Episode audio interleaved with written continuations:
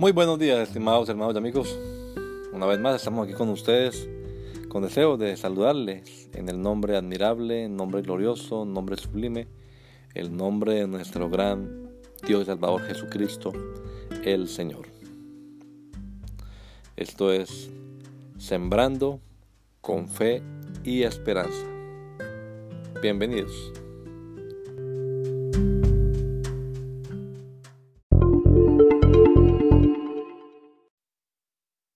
Evidence that demands a verdict by Josh McDowell and Sean McDowell, Ph.D., continued. Disc 2. Misconception number 2. Christianity cannot be true because the Church has committed injustices. The world well knows the sins of the Church, among them the Inquisition, witch hunts, the Crusades, and modern-day sexual abuse. Clearly the Church has fallen short of the ideals Jesus proclaimed. Many discount the Christian message not because they have examined the evidence and found it wanting, but because they are personally disappointed with Christians and churches. As Keller has observed, we need to address the behavior of Christians, individual and corporate, that has undermined the plausibility of Christianity for so many people. The fact that Christian behavior so deeply undermines the plausibility of the gospel in the minds of many people should be a wake-up call for Christians we need to ask ourselves some tough questions. Have I failed to live as Jesus taught me to? How responsible am I for the negative perceptions many have of the church? We would each do well to look at our own lives and seek God's grace and forgiveness. If you are a non-Christian, it is important to ask yourself a few tough questions as well. Does the moral failure of Christians undermine the claim that Jesus is truly God? Have I had a negative experience with some Christians that clouds my view of the entire church? Am I really evaluating Christianity and the church fairly? For at least two reasons, the character flaws of the church should not surprise us. First, the Bible speaks of human nature as gloriously made in God's image, but profoundly fallen in sin. Human nature is deeply flawed. Romans chapter 3 verses 9 through 18 and Mark chapter 7 verses 14 through 23. Even true Christians are capable of wretched acts. The Bible does say we are a new creation, 2 Corinthians chapter 5 verse 17, but this is only fully realized in the next life. Second, many who claim to be Christians have not placed their faith and trust in Jesus Christ and therefore do not truly know Him. Jesus taught that both believers and non-believers would be part of the institutional church, but that their true identity would not be revealed until the end. Matthew chapter 13 verses 24 through 30. He also taught that there would be people who thought they were acting in his name, even doing many wonders, but they will not enter the kingdom of God. Matthew chapter 7 verses 21 through 23. Just because someone claims to be a Christian, then, does not mean he or she really is. Could it be that the church is often indicted for the actions of people who are not even Christians? This is why the standard of Scripture is so important. Ultimately, we need to compare the actions of both individuals and the corporate church with the genuine teachings of the Bible. We ought to put the sins of the church in perspective. Philosopher John Mark Reynolds notes, We are the people of the great cathedrals, but also of the tortures of the Inquisition. The religious fervor that would produce the American genius Jonathan Edwards would also produce the Salem witch trials. Sadly, most of the students in universities I meet have heard of the bad things we have done, but not the good. Secular schools have shamed us into silence. After all, if Christendom was mostly bad for the world, then decency requires withdrawing from the public square. Humility about our history is in order, but extremists in the secular community insist we feel nothing but shame. This is unnecessary, since the good of Christendom far outweighs the bad, just as good and honorable ministers outnumber the hypocrites. In his book, What If Jesus Had Never Been Born, pastor and evangelist D. James Kennedy provides an overview of the positive contributions Christianity has made through the centuries. Here are 10 highlights. Hospitals, which essentially began during the Middle Ages. Universities, which also began during the Middle Ages literacy and education for the masses, the separation of political powers, civil liberties, the abolition of slavery, modern science, the elevation of women, benevolence and charity, the Good Samaritan ethic, high regard for human life. One of the great injustices of our day is racism. After observing that the civil rights movement was essentially a religious revival, Timothy Keller notes, when Martin Luther King Jr. confronted racism in the white church in the South, he did not call on Southern churches to become more secular. Read his sermons and Letter from a Birmingham Jail and see how he argued. He invoked God's moral law and the Scripture. He called white Christians to be more true to their own beliefs and to realize what the Bible really teaches. He did not say, truth is relative and everyone is free to determine what is right or wrong for them. If everything is relative, there would have been no incentive for white people in the South to give up their power. Rather, Dr. King invoked the prophet Amos, who said, Let justice roll down like waters and righteousness as a mighty stream. Amos chapter 5 verse 24. The greatest champion of justice in our era knew the antidote to racism was not less Christianity, but a deeper and truer Christianity.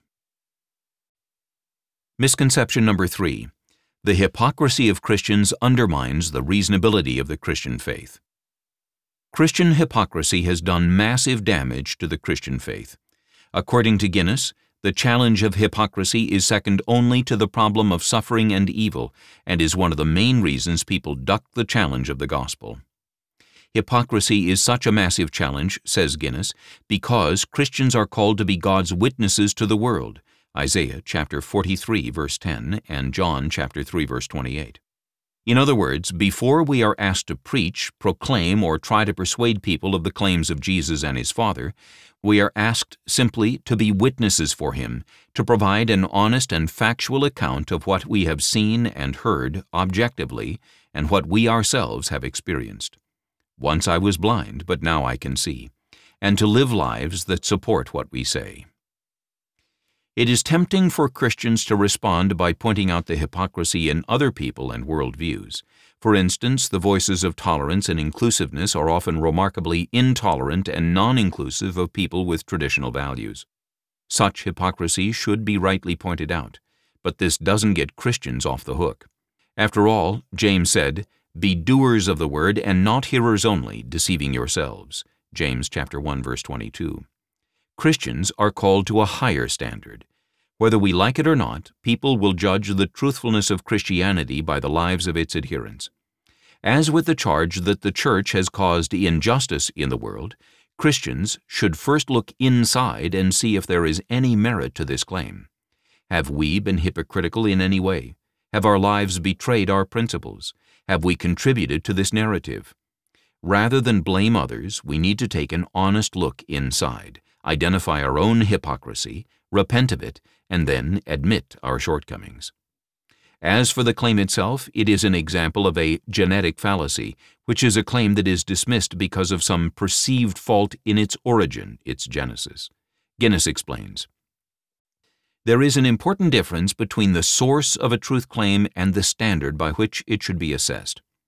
It is therefore wrong to reject a claim just because of the character and condition of its source. The issue is always truth, and truth is not a matter of where someone is coming from or how oddly or shabbily they have behaved in the past before making the claim.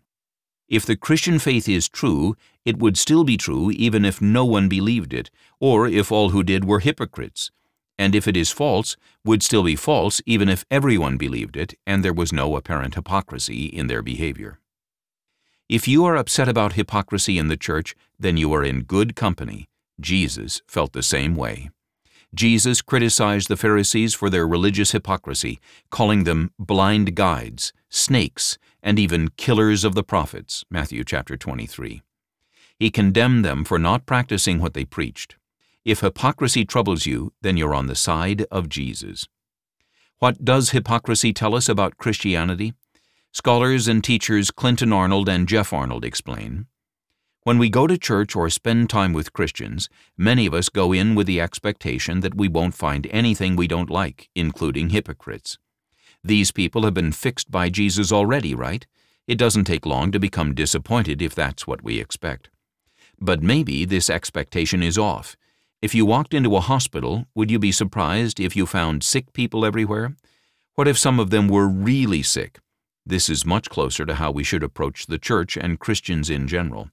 We are not perfect. In fact, we're all still very sick. But we are getting better. It's easy to forget that we all came to the church at different points in life.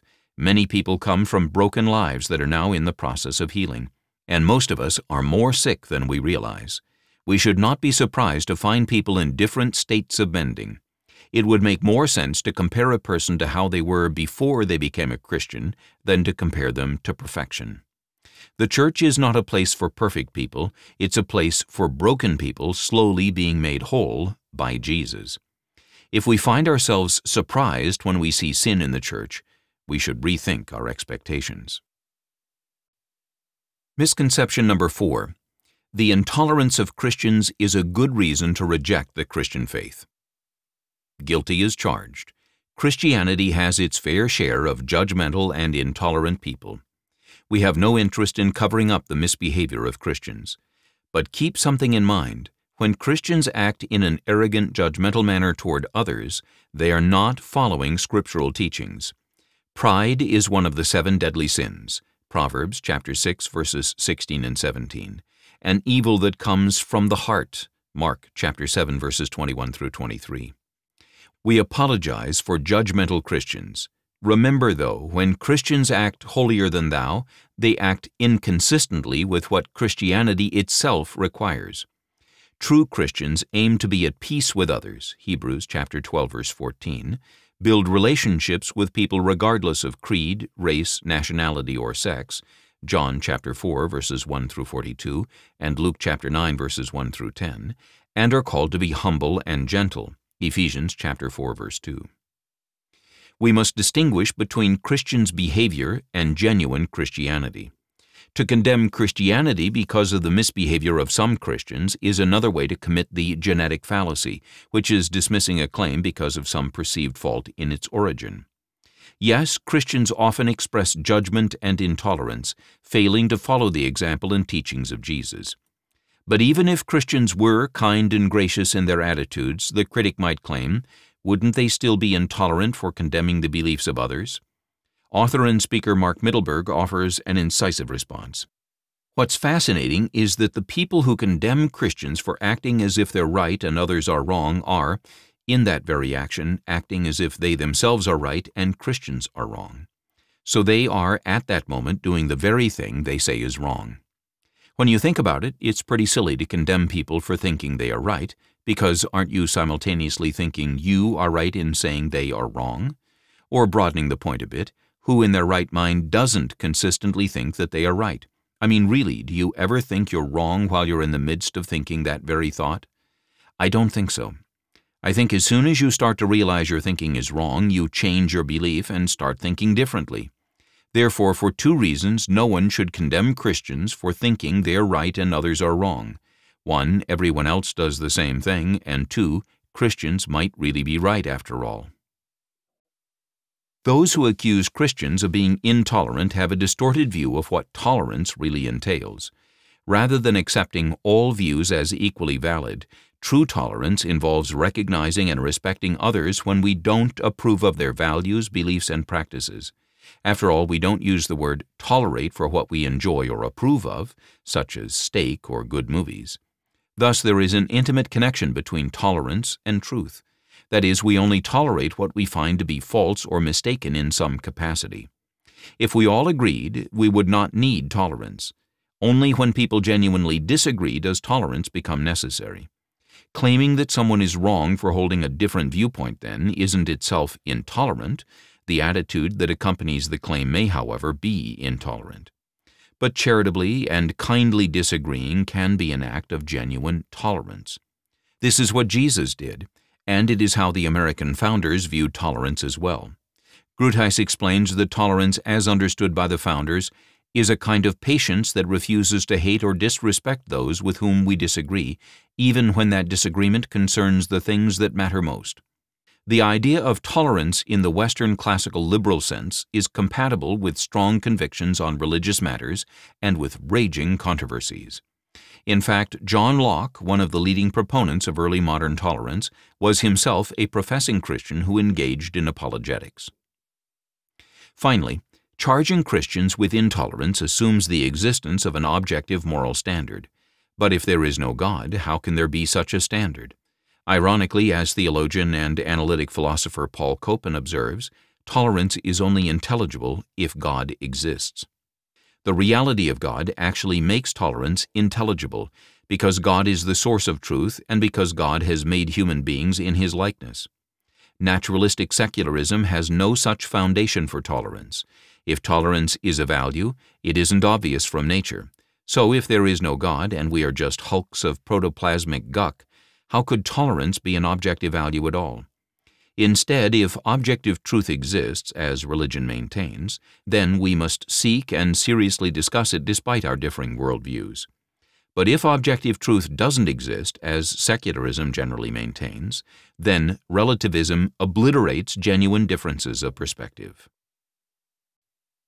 Misconception number five. There can't be just one right religion.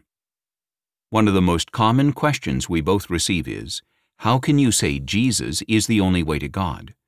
The complaint is clear. It is intolerant, exclusivist, and naive to assume that only one religion could be correct.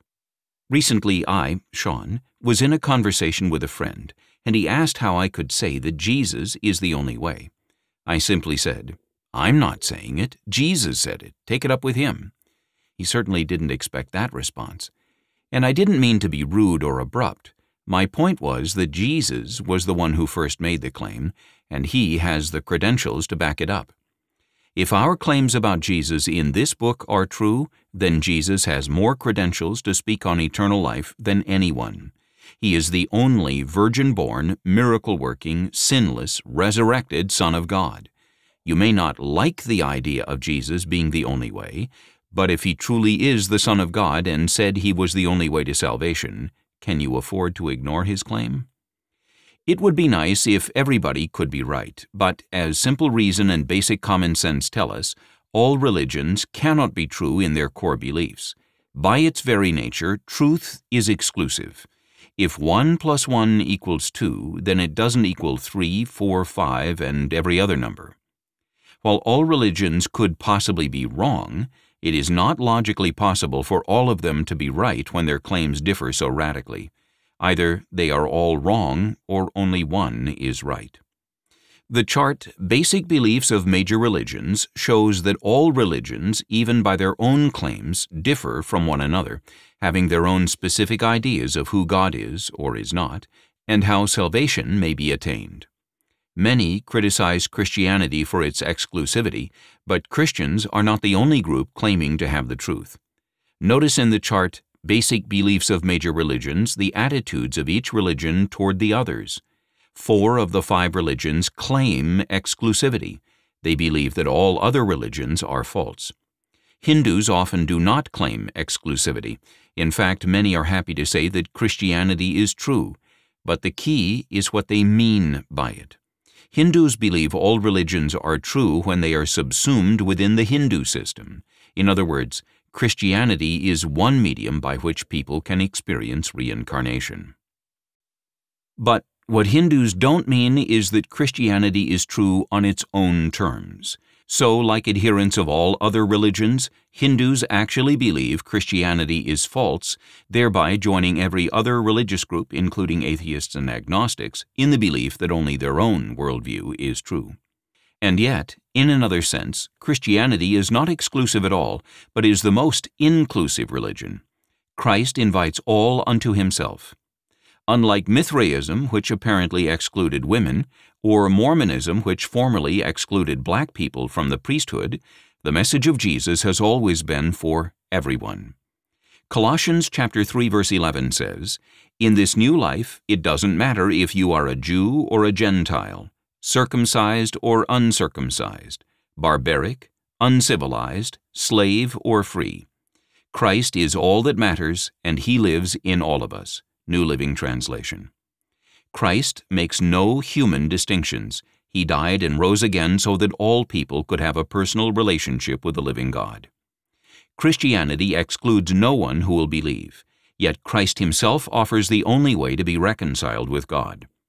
As philosopher Stephen Davis explains, the resurrection of Jesus, then, is God's decisive proof that Jesus is not just a great religious teacher among all the great religious teachers in history. It is God's sign that Jesus is not a religious charlatan among all the religious charlatans in the world. The resurrection is God's way of pointing to Jesus and saying that He is the one in whom you are to believe. He is your Savior. He alone is Lord. The resurrection demonstrated the truth of what God the Father had said about Jesus at his baptism. This is my beloved Son, in whom I am well pleased. Matthew chapter 3 verse 17. If you are an honest inquirer into the truth of Christianity, the resurrection of Jesus is a great place to begin. Basic beliefs of major religions. Religion, Buddhism. Beliefs about God, no God. Beliefs about salvation, enlightenment. Beliefs about other religions, false. Religion, Hinduism. Beliefs about God, many gods. Beliefs about salvation, reincarnation beliefs about other religions, all true. Hindus will often claim that all religions are true, but this can only be the case when other religions are subsumed within Hinduism. When taken on their own merits, all other religions are false, according to Hinduism. Religion, Islam. Beliefs about God, Unitarian, Allah. Beliefs about salvation, the five pillars. Beliefs about other religions, false. Religion, Judaism. Beliefs about God, Unitarian, Yahweh. Beliefs about salvation, the law. Beliefs about other religions, false. Religion, Christianity. Beliefs about God, Trinitarian, Father, Son, Holy Spirit. Beliefs about salvation, grace. Beliefs about other religions, false. Misconception number six Christianity and science are at war. Many believe science and religion are at war with each other. In fact, the belief that Christianity is opposed to modern science is one of the top reasons young people cite for leaving the church. But where did this idea come from? Is it accurate? In 1896, Cornell University President Andrew Dickson White released a book entitled A History of the Warfare of Science with Theology in Christendom. White is largely credited with inventing and propagating the idea that science and Christianity are adversaries in the search for truth. White cast Christians as fanatics who clung to scriptural claims that the earth was flat. But is this account true? Sociologist Rodney Stark responds, White's book remains influential despite the fact that modern historians of science dismiss it as nothing but a polemic White himself admitted that he wrote the book to get even with Christian critics of his plans for Cornell. Many of White's other accounts are as bogus as his report of the flat earth and Columbus.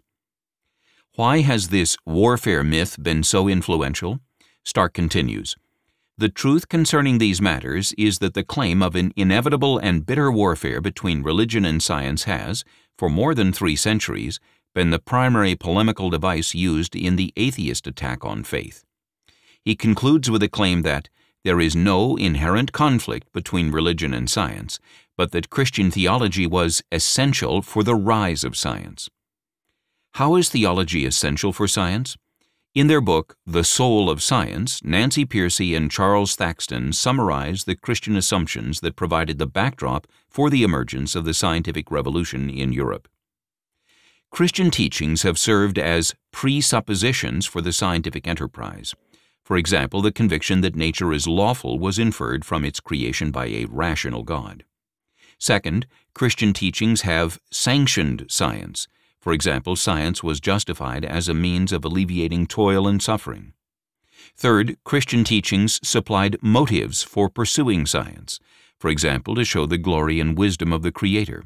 And fourth, Christianity played a role in regulating scientific methodology.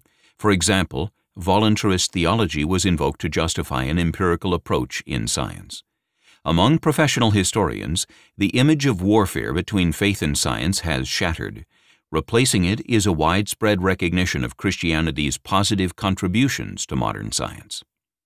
Most scientific pioneers were theists, including prominent figures such as Nicholas Copernicus, 1473 to 1543, Robert Boyle, 1627 to 1691, Isaac Newton, 1642 to 1727, Blaise Pascal, 1623 to 1662, Johannes Kepler, 1571 to 1630, Louis Pasteur, 1822 to 1895, Francis Bacon, 1561 to 1626, and Max Planck, 1858 to 1947. Many of these pioneers intently pursued science because of their belief in the Christian God. Bacon believed God meant for us to explore the many mysteries that filled the natural world. Kepler wrote, The chief aim of all investigations of the external world should be to discover the rational order which has been imposed on it by God and which he revealed to us in the language of mathematics. Newton believed his scientific discoveries offered convincing evidence for the existence and creativity of God. His favorite argument for design related to the solar system. This most beautiful system of sun, planets, and comets could only proceed from the counsel and dominion of an intelligent and powerful being. While the theistic worldview fosters the development of science, naturalism undermines it. Since according to naturalism, we humans are the product of a blind, purposeless, and unguided process, how can we trust our rational faculties? Outspoken philosopher of neuroscience Patricia Churchland agrees. The principal chore of brains is to get the body parts where they should be in order that the organism may survive. Improvements in sensomotor control confer an evolutionary advantage. A fancier style of representing the world is advantageous so long as it enhances the organism's chances for survival. Truth, whatever that is, takes the hindmost. Notre Dame philosopher Alvin Plantinga further clarifies.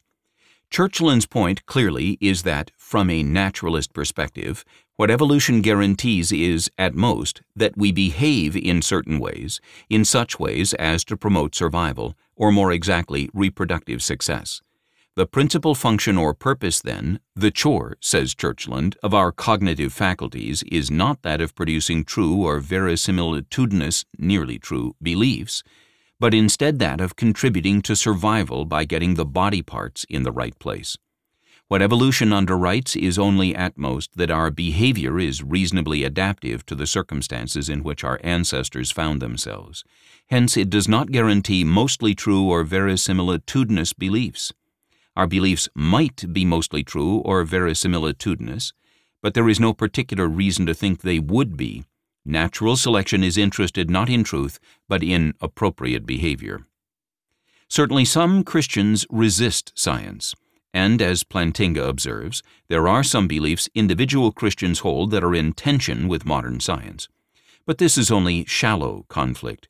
No real conflict between theism and science exists. As we have seen, theology provided the backdrop for the scientific revolution.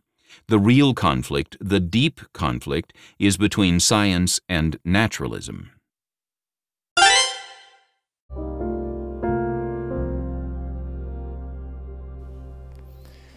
La Iglesia Pentecostal Unida Latinoamericana en Baltimore nos estamos reuniendo en la 8301 Liberty Road. 8301 Liberty Road, Windsor Mill, Maryland 21244. Y nuestras reuniones son los días domingo a las 8 de la mañana. Domingo 8 de la mañana tenemos el servicio de adoración, alabanza y enseñanza de la palabra de Dios. Venga juntamente con su familia y allegados. Serán todos bienvenidos a nuestra reunión dominical. Recuerde, Jesucristo es el verdadero Dios y la vida eterna. Primera de Juan 5:20. Y si otros días madrugamos a buscar la comida que perece, ¿por qué no hacerlo el día domingo para buscar la comida que a vida eterna permanece? Le esperamos.